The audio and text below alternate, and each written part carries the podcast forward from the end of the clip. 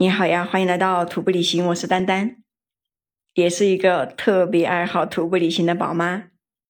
我们昨天晚上不是住在这个村子里面嘛？我住在这个小角落里面，半夜三更的时候，那个牦牛就在那里叫，然后我就一直假装我听不见，我听不见，就是我不想出声，我怕那个牦牛朝我的帐篷踩过来了，你知道不？特别的可怕。反正就是一个晚上都有那个牦牛，它那个身上不是带的有那个铃铛嘛，就叮叮当啷、叮叮当啷的从那个帐篷旁边路过，哇，我真的都不敢出声，不敢出气，你知道吗？特别的害怕，就这么迷迷糊糊的在恐惧中度过了一个晚上。早上起床的时候，赶紧把那个帐篷给收起来，然后煮了点东西吃了以后，就开始去揉搓垭口。因为我们去那个揉搓垭口准备的是轻装，就是说我们今天这个东西都放在这个村子里面，然后去看完那个揉搓，揉搓呢就是一个湖，看完那个湖回来，我们就可以叫一个车把我们拉出山去了。结果我们看着那个路走，以为那个路很明显，人家村子里面的人也说从左边走，然后往右边绕着上去。唉，结果我们一走吧。又因为那个特别着急的队友，我的妈呀，又走错路了，你知道吗？我说要往上，我说直接对着往上就切到轨迹上面去了，沿着山脊走就可以了。结果走了一点点路，他说没有路，看不到路，不能走。哎呀，然后又几个人在那里争，又说要往下走，那下面有路。哎呀，我都要烦死了，你知道吗？老是往下走，你今天的目标也是海拔四千九百米，你还要去往下走，那意味着你往下走，等一下又要往上走呀，不累得慌吗？这么高的海拔，随便爬个几十米也累得慌呀。但是我又不喜欢跟别人争吵，我这种性格就是这样子的，我就觉得，哎，你要是觉得可以走，那就走吧，反正我也陪着你走，我也不想跟你争。因为在这个山里面争这个东西没有意义，而且我怕自己万一真的走错了吧，别人到时候又来怪我。哎呀，所以我也很讨厌我这个性格，一点都不坚定。结果就按照他走的路，走着走着看着是有路，可是就一直往河谷下面，离这个轨迹是越来越远。最后没有办法，四个人还是决定，还是沿着这个轨迹横切吧，直接切到轨迹就得了。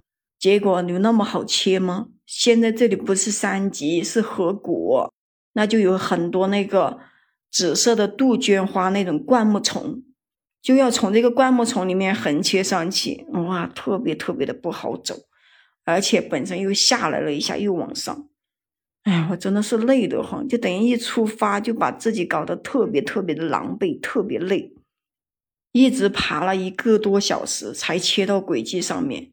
这一个多小时真的是走的人都要崩溃。走到轨迹上面以后，哇，就开始有路了，一路的平坦，就横着切过去。因为走到这个轨迹上已经海拔四千七百多了，也就是说我们再爬海拔两百米就到那个垭口了，就一直这么横着过去，开始往上爬，全是石头。哎呀，我都服了，这个踏念踏翁怎么这么多石头啊？好费鞋的。而且走的这个脚又特别的痛，全是碎石坡，就一直沿着这么走。走了一会儿以后，就看到下面有个湖，然后我看到那个轨迹上面别人标的是来自外星的鱼，我就看这个湖像鱼吗？像一条扁鱼，也不像扁鱼啊，哼，可能都是每个人的想象不一样吧。然后我看了会儿，拍了个照，就往前走。他们三个走的特别的快。我就一个人在后面慢慢磨，慢慢磨。他们看着我走不动，也就只能在前面等我。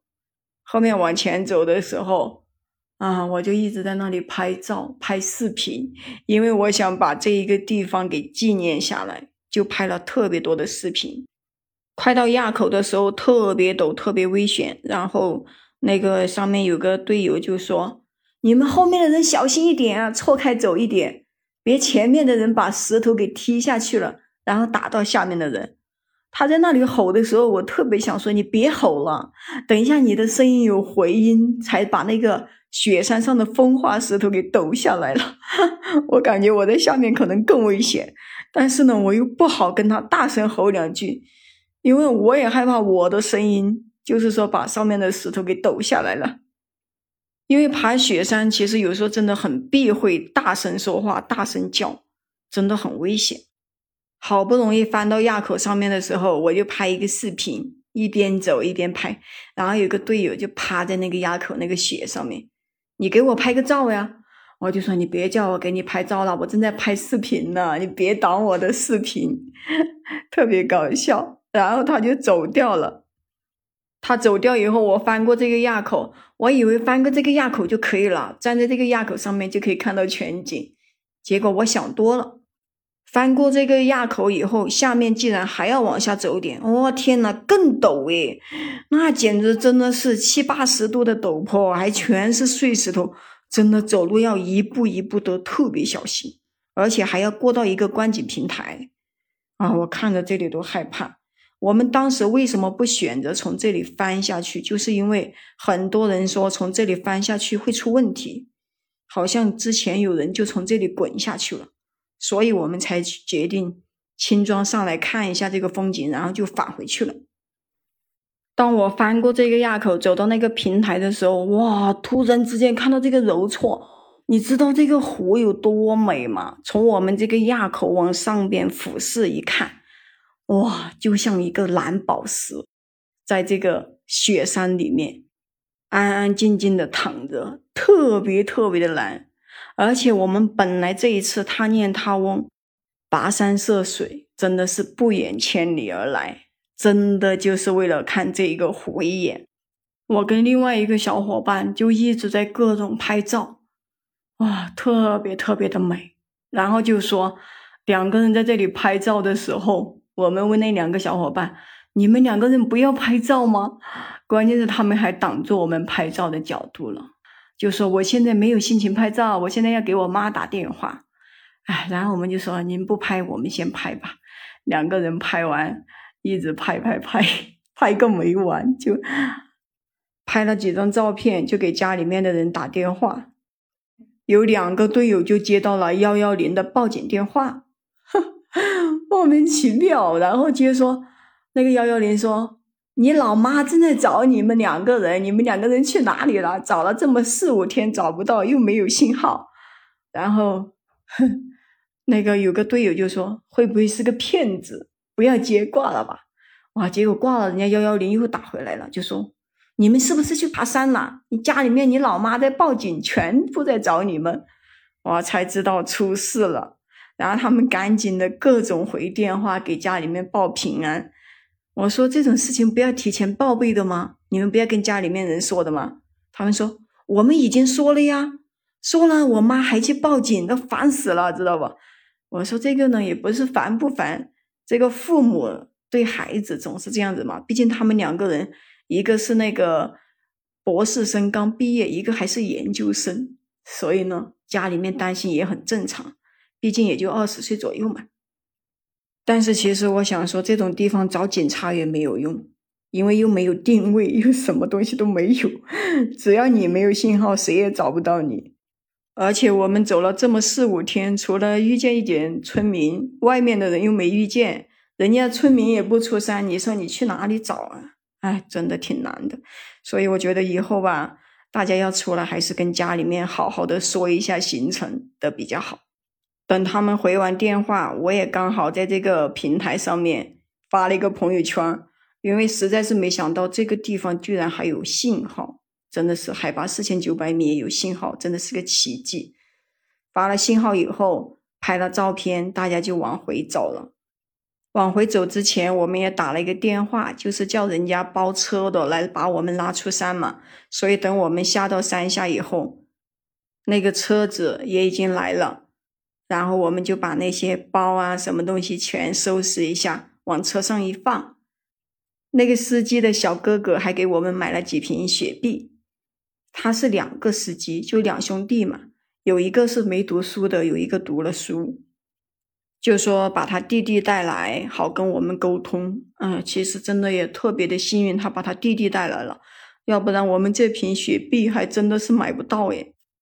我们包车出去是包到左贡县，包到左贡县的路程中，我们就了解到他们这边哇，娶老婆居然不要钱，而且女方还要陪那个几头牦牛过来。哇，我觉得真爽哎！以后我儿子要是长大，我要不要带他到这边来爬爬山啊，走一走啊？说不定就认识一个藏族的女孩，也可以不用彩礼钱了，是吧？这多爽啊！还有牦牛，然后呢，也了解到这边的藏族啊，生小孩真的是太能生了，你知道吗？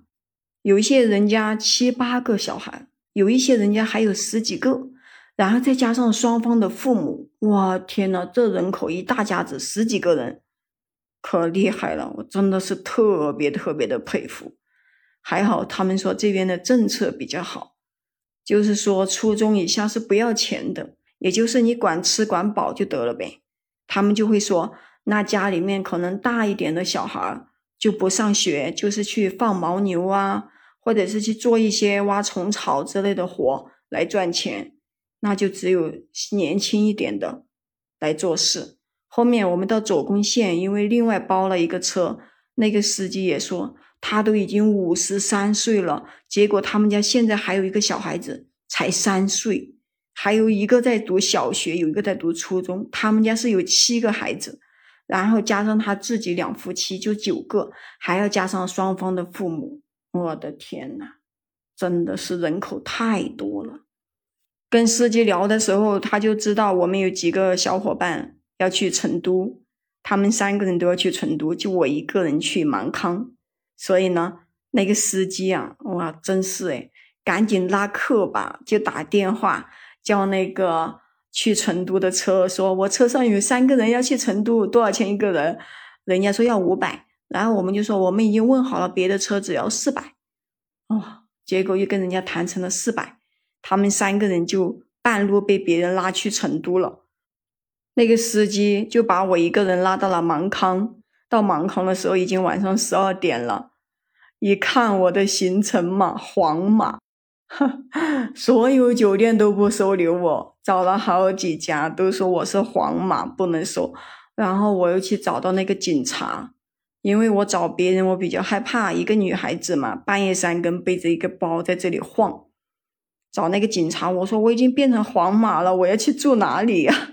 然后那个警察就说：“你去住隔离酒店呀，两百块钱一个晚上。”啊，也是疫情这么多年，我第一次住隔离酒店，真的是感觉太那个了。然后在隔离酒店里面做了一个核酸，做核酸以后，那个酒店的人说：“你那个从现在开始到明天不许出门啊，出门会被抓起来哦。”哎，把我吓得够呛。我觉得这个核酸有这么夸张吗？唉，反正不管怎么样吧，我也比较听话，然后就在那个芒康就住着呗，住着等明天的核酸出来吧。还好的是我不着急赶行程，我这次的时间还比较宽裕。好了，今天就跟你聊到这里啦。关注丹丹，订阅我的专辑，也可以在评论区跟我互动留言哦。如果说你也喜欢户外呀，喜欢运动之类的，那你就可以加入丹丹的听友粉丝群，就是丹丹的拼音加上八七二幺零。我们下期再见。